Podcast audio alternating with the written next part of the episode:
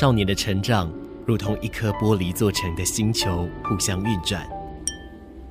不同的星球像星星一样在空中相互辉映。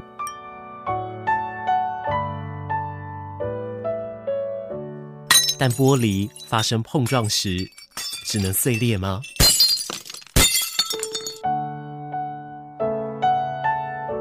少年啊，来我的玻璃星球坐坐。你很特别，也很漂亮。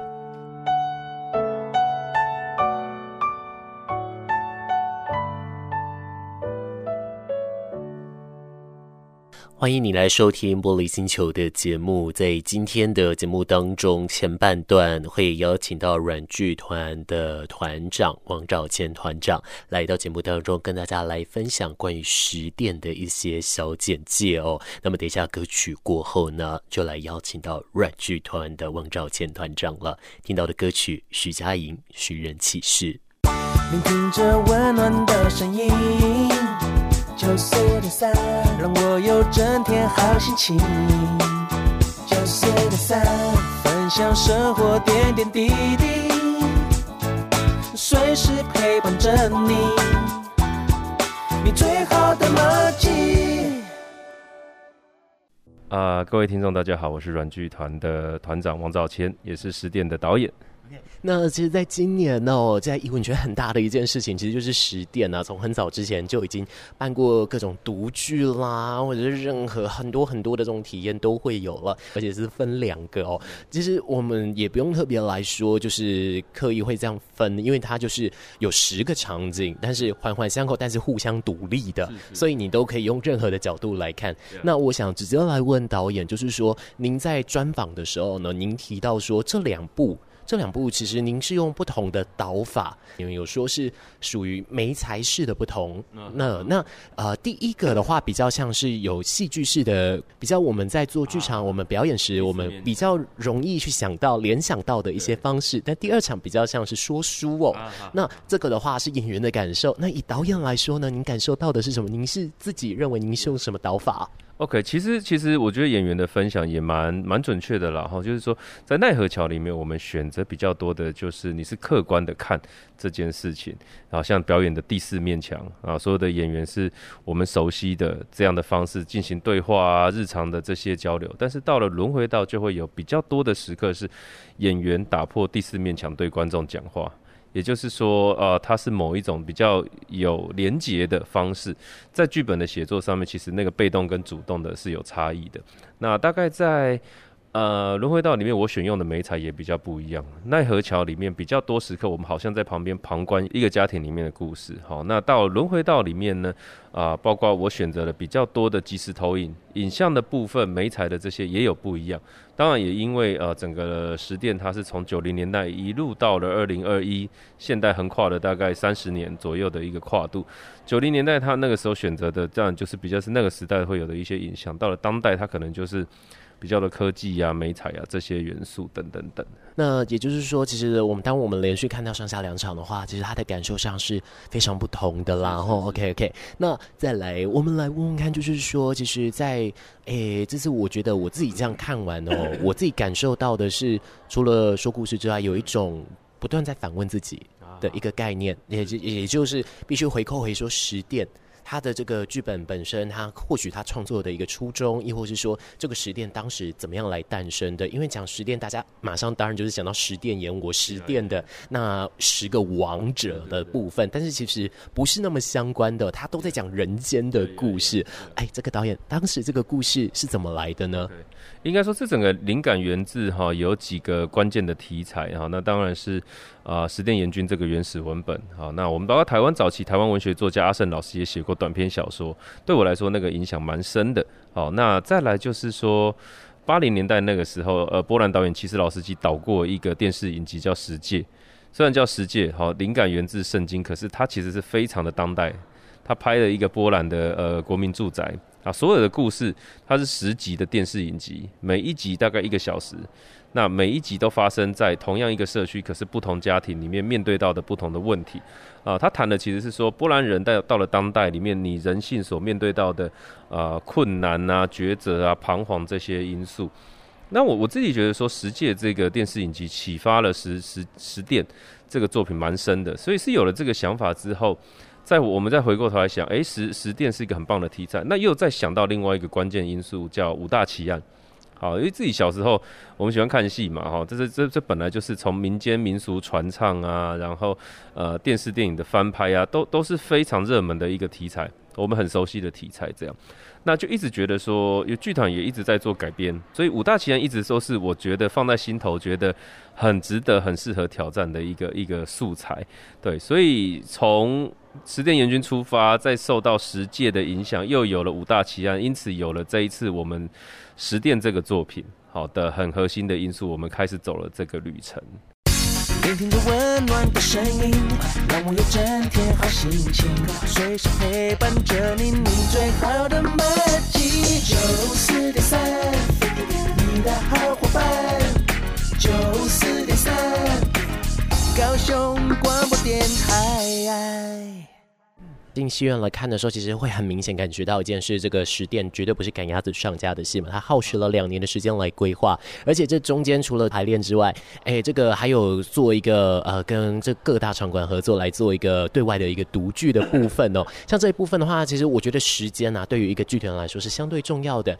这个部分的话，借由导演您这样现在已经亲身体验过了，您觉得这个部分它重要于哪呢？能不能具体说明呢？OK，重要于哪？我我我我举个例子哦，比较特别。比如说我用产检来做比喻啊，比如说以前科技没那么发达的时候，假设哦，你你你你生小孩，啊，你没有那么多的。检查嘛，你就是肚子大了，然后时间到了，产婆来接生，可能接生出来你才知道小孩是男生是女生，那有没有身体的残疾？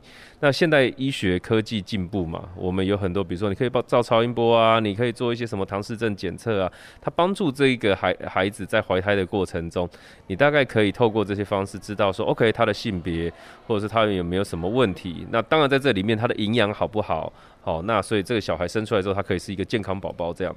那我是用这样的概念在想一个作品的复育，它其实是透过一个阶段一个阶段的整检视，所以我们在正式见观众的四五个月之前，我们就在它其实台北、台中、高雄都办过独剧演出。那其实在这个阶段，借由先让观众进来检查这个文本，好，那那有没有什么意见，有没有什么 feedback，让我可以修到更好？那再来一步一步来，我们进排练场，技术进来。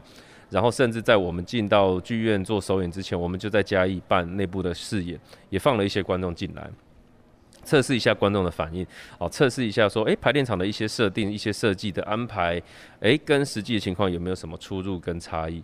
那其实都是帮助这个作品，在我真的见到观众之前，有很多的环节，而我营养不足的补充养分，哪些地方可能哦太多了，那我就再做一些修剪，好，来让这个作品可以透过比较多的步骤安排，来有一个比较好的面貌。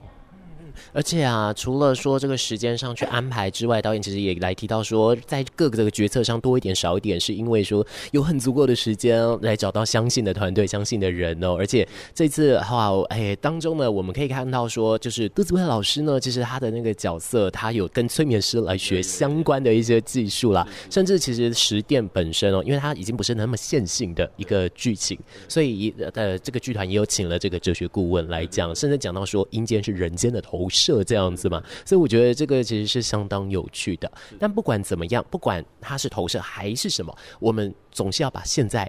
给顾好，而且我觉得导演现在已经不止把软剧团这个现在成年礼的第十八年把它顾好了，现在也登多少郎可以来办教学啦，呃，这个或者是说，哎，不断的招募团员这个部分，我们先就招募团员来说好了，因为其实我看招募的还蛮多次的哦，但是这不太像是所谓的这种绑人的一个状态，比较像是呃找人一起来玩，一起来训练，那我们一起来为嘉义做一点什么，这个部分导演麻烦你。OK，概念其实是这样，原原始概念我。一直相信呢，对我来说了，好一个剧团等于戏剧呃作品就是我们的核心嘛，好，你的戏要好，其实不外乎两个因素，你的剧本要好，你的演员要好，所以即便我们是在嘉义哈，这不是大城市，我们也不在六都里面，那但是我想我们是愿意投入很多资源在培养演员的，那我们剧团底下其实有一个储备演员的制度，它有一点像一个学校。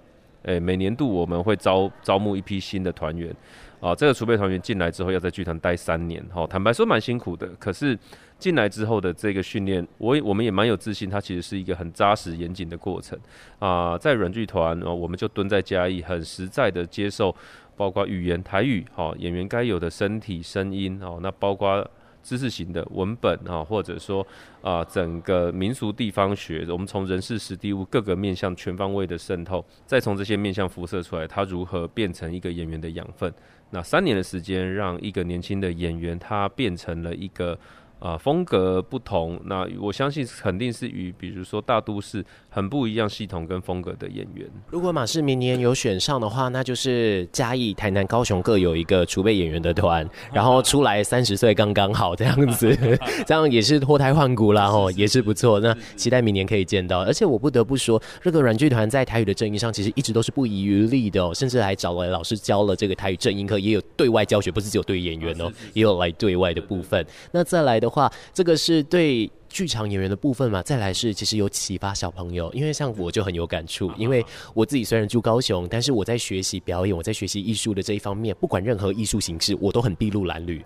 所以当我看到有启发到孩童的时候，其实很棒。而且像现在有的志工，甚至也是曾经在国小国中看过呃软剧团演的戏的，哦其实这是相当感动的。但这一部分的话，接下来他会用什么样的一个形式来持续？当然就是说通过募资，那各个地方这样跑嘛，对不对？接下来的话，预计还会往哪个方向来进行呢？OK，我们大大的方向其实还是我们自己的脚步站稳了哦，因为剧团基地就是在嘉义，所以我们其实持续会关注跟持续会努力的，一直都还是说在嘉可不可以照顾到更多的面向啊，包括从学校，你说各级学校，从小学到中学到大学，各个网络上面，我们可不可以有更多的互动机会？那从学校出发之后啊，包括成人的市场啊，或者说社区的大龄银银发族这些乐龄的课程，好，那再到学龄前的亲子是。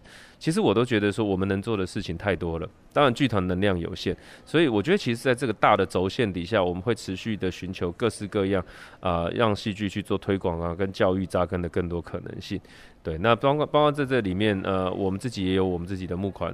呃，募资的这些机制也都是有的，所以其实一直都很欢迎，就是说各界来跟我们一起共享盛举。最后的话，借由导演您的经验来宣传十殿的部分哦。啊、呃，软剧团的十八岁呃的里程碑之作十殿，同时也是今年国表一三馆的联合制作，总长五个小时的一个改编五大奇案的作品。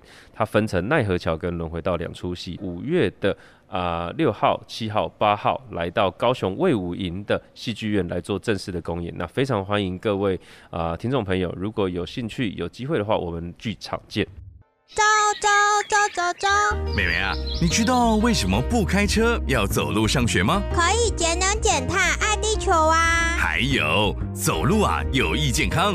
没错，每日一万步，健康有保固。缺乏运动为全球第四位致死原因，还可能导致心脏病、糖尿病及癌症呢。每天运动十五分钟，可延长三年寿命哦。走走走走走，一同去健走。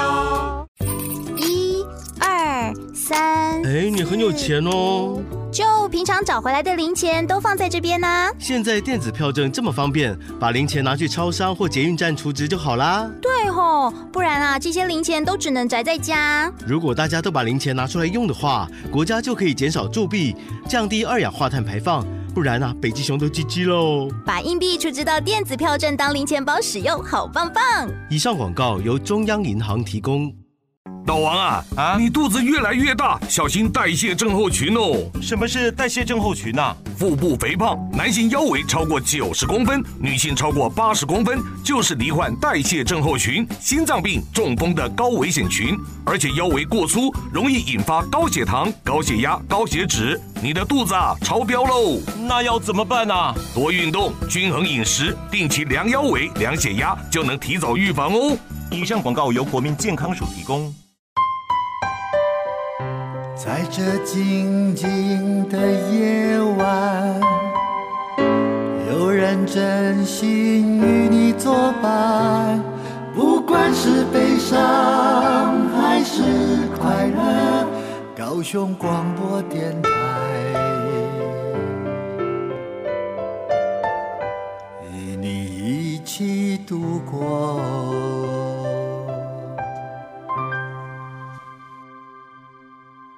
未来节目当中，让你听到的歌曲来自于范逸臣的《你爱我吗》。你继续收听到的频道 FM 九四点三高雄广播电台进行的节目是《玻璃星球》，再一次跟你说一声晚安哦。刚刚节目的前半段，我们邀请的是软剧团的汪团长来到我们的节目当中哦。那当然了，其实这当中呢，大家在讲到十殿的时候，我们都会想到说，这种十殿阎罗王，这个每一关都有一个王者存在，甚至就是说，哎，在这个韩剧电影。与神同行里面，各个地狱都有一个司长的一个王者，我们就会不免来想到地狱的一个样子哦。但是呢，如果要说到地狱跟精神相关的一个困扰的话，其实不找还好，一找我还发现哦，真的有一部电影叫做《地狱医院》哦。那它这个呢，就是来探索的是这个精神疾病他们医病关系之间的一个变化哦。那它是演的这个双极性情感障碍。的一个相关个案来去阐述的一个故事。那么这部电影呢，《地狱医院》在台湾是没有上映的，不过在国外呢，诶，算是说有影响到蛮多人的啦。但虽然说台湾没有上映，可是呢，这个狂热球电影资讯网上面有一些作者，他们有针对这样子的一个影片做了相关的一个比较哦。大家如果有兴趣，不妨上网来去找看看哦。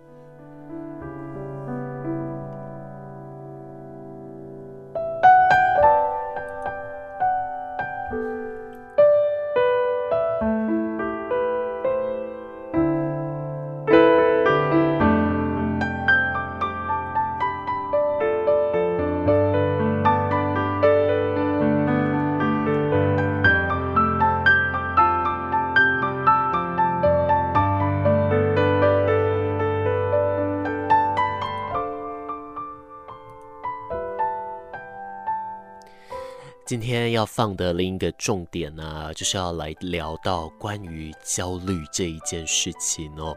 那其实我相信，不论是在做创作，不论是在做任何的事情，我们难免都会陷入焦虑里面。毕竟这个世界现在越变越快哦。那当然了，有一些精神科诊所或是一些精神专科医院哦，他们发现哦，很多人哦去求诊，普遍都还是有广泛焦虑的一个问题哦。那这样样子，呃，有一些人呢、他属于这个高敏感人格。那么，这个高敏感人格呢，其实简单来说，他就是对事情的感受相当的深刻。那对于情绪的变化相当敏感，而且他很害怕吵闹，追求完美，而且他非常需要独处哦。不过，他的一个独处方式比较属于是不是那么健康的那一种独处方式。那么，这些人呢，在因应这个吵杂或者是迅速变化。的现代的时候呢，就会因为有过度的刺激，就会造成过多的焦虑以及烦躁。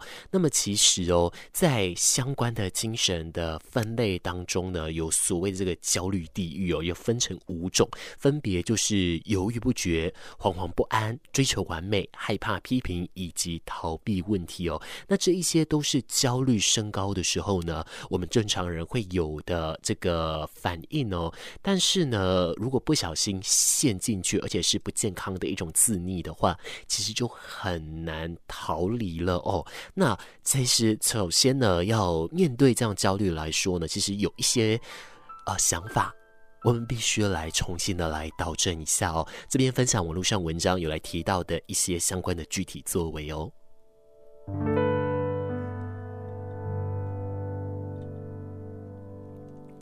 那么，首先呢，先想清楚你有什么想做但又不敢做的事情呢？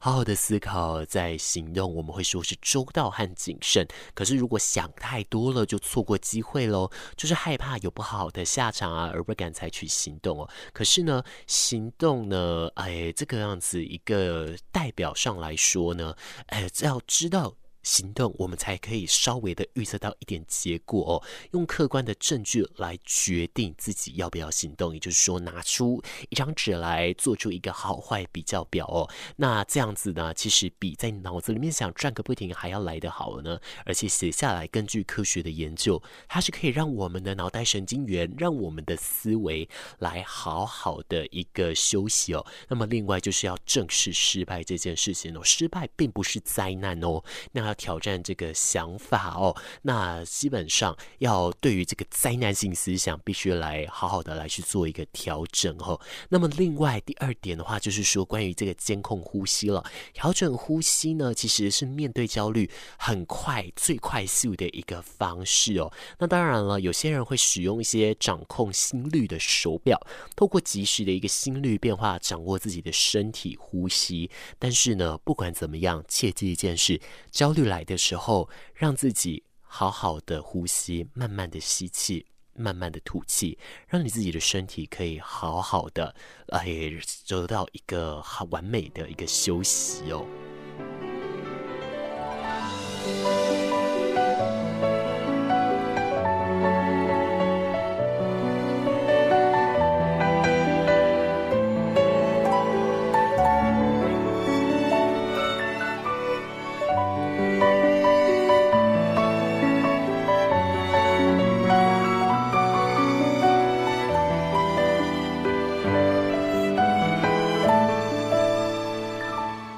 那么，有没有人曾经想过，为什么人会担心自己的事情做不好呢？为什么觉得呃别人报告的东西都做很快，但是我们都要花好多好多的时间？我们开始陷入了自我怀疑。但是要做到什么样的程度才能停呢？其实这种就是所谓很经典的一个灾难性思考哦。但是呢，呃，这个世界上没有事情是绝对完美的哦。那如果说在面对灾难性思考，的话，其实要先尝试着。去放过自己，告诉自己我很努力了，而不是我要更加的努力哦。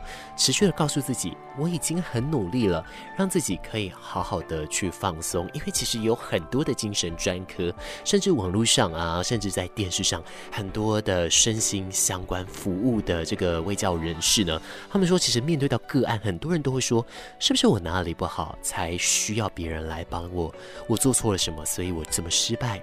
我还要再努力什么，让我自己更完美，但是呢，就是往往因为太过努力而忘记休息了。有休息才会有更好的一个表现哦。空转的马达啊，是绝对使不上力的。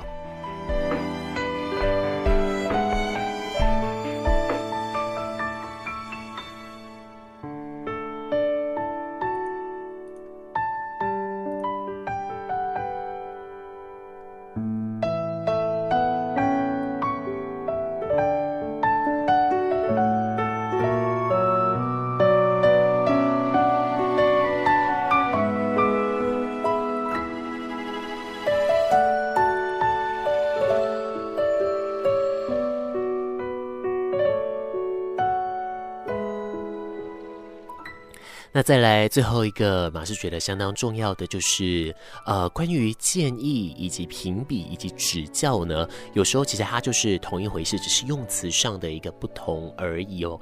如果呢你听不下去，你就会觉得对方是在批评自己，那就会导致于说大家害怕被批评，所以做事的时候其实格外小心。那么关于这一点，马师也承认马师是很害怕被批评的哦，但是不代表马师不能接受人家来指教哦。其实呢，我觉得这真的是一个心态呀。养成跟一个习惯养成，以前马师是连任何人的建议都是不听的，但是我是如何做到让自己可以转化于建议以及评比之间的一个调整呢？我的转化法就是。大家都是希望你能够更好，所以他们用不同的方式来告诉你。所以有一些对于事情的方向，他们提供他们的角度，让你自己可以来多加参考。但是如果说对于人身攻击的一个谩骂，当然会让你自己心情非常的不好。可是你也没有必要来跟着他一起堕落哦。所以马师是借由这样子一个核心理念，慢慢的。一步一步的把我的心情给一步一步矫正过来的。那当然，我现在还在努力的戒治的一个路上啦。但是呢，如果说你跟我拥有同样困扰的话，不妨我们先从开始做这件事情来做起哦，让我们都可以好好的来接受所有人的建议，让我们自己知道我们可以怎么样的让自己来变得更好哦。哦，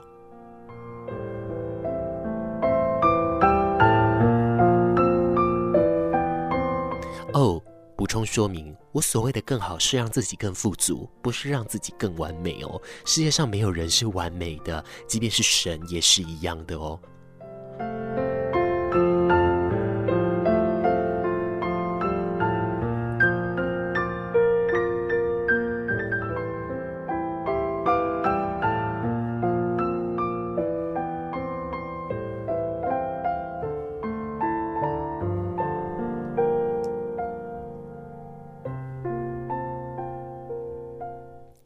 听一首歌曲休息一下吧，马上为你送上爱戴尔的歌曲《Hello》。家庭省电秘诀大公开：电器清洁保效率，家电保养不能少。冰箱冷气选一级，换灯要选 LED。电脑不用就关机，插座管理少待机。冰箱节能八分满，随手关灯好习惯。人人节电智慧王，聪明用电省荷包啊，省荷包。更多省电秘诀，请上节约能源园区网站查询。以上广告为经济部能源局提供。哎，阿 B G 啊，请问什么是基欠工资垫偿基金啊？哦，只要是适用劳基法的单位，头家拢爱照劳工投保薪水总价的万分之二点五办理提缴，由头家专业负担，每个月甲劳保费做回纳。一旦事业单位停业清算，或者是宣告破产，就会当对基金先行垫付。哦，啊那是投保单位过期无缴咧，劳保局吼会按月缴挂号催缴，若是阁无缴吼，会提供管市政府来查处，上悬会罚三十万哦。以上是劳淡部劳工保险局广告。妈妈说，女孩不会做家事会被人嫌。爸爸说，女孩读理工将来会很辛苦。他们为什么不对哥哥这么说？CEDO 让女孩有发挥潜能、平等发展的机会。我可以当科学家，我可以做工程师，我甚至可以开飞机。我可以，你也可以。CEDO 消除对妇女一切形式歧视公约，促进性别平等，让世界更美好。充满活力的每一天，就像是欢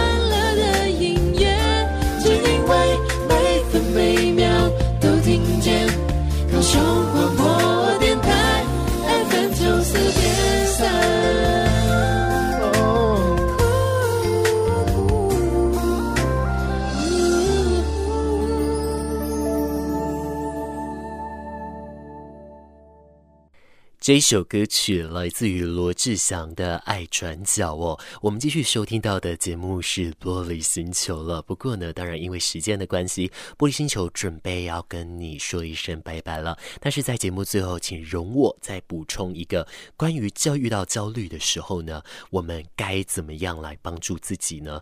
如果说呃，你未来在遇到焦虑或是恐惧发作的时候，如果说有药物的话，当然可以使用药物来快速的一个疏解哦。那其他的就是一个实作方式，首先就是调整呼吸，慢慢的呼吸，重新调整自己哦，找回自己的一个主导权。那么另外，快速镇定的方式。泡冷水的一个方式哦，把这个脸呢稍微的放进冰水里面，大约三十秒，基本上就可以冷静下来。那么它的一个嗯机制呢，就是因为要透过物理的环境，让你的身体的能量可以去对抗寒冷，而减少焦虑的系统哦。那这样子呢，哎，关于这个相关的一个方式，其实这也是就是其中一个。那么另外呢，就是关于这个蝴蝶拥抱法了哦。其实蝴蝶拥抱法呢。嗯，它是在国外被发明的一个拥抱自己的方式，在墨西哥的一个两位治疗师所来发现的哦。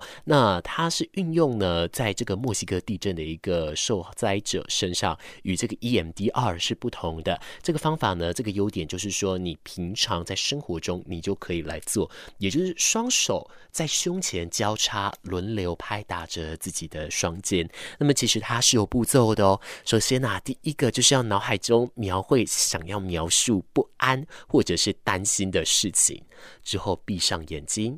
右手放在左边的肩膀，左手呢就放在右边的肩膀，就以这样的一个姿势，用你自己舒服的节奏，轮流拍打左右的肩膀，持续拍打两分钟。那其实呢，当你慢慢想啊，你再持续到第三个步骤，就会知道说，诶，为什么它叫这个蝴蝶拥抱法了？那么在第四个步骤的时候呢，它在拍打肩膀呢，其实间隔啊，每次就是间隔零点五秒，左右各拍一次，就是一秒。那如果拍打两分钟后还是没有效果，就在持续的来多拍打哦。那么根据一些学者的研究呢，参加考试或者是重要简报，亦或是说出席很紧张的场合或工作不安的时候，用这个蝴蝶拥抱法的的确确是可以降低啊、呃、我们对于事情的一些焦虑跟紧张的哦。关于这些方法也提供给大家了。那么我们在这个节目的最后呢，马上要为你送上的歌曲。是钟孝介的《鸽子鸳鸯》，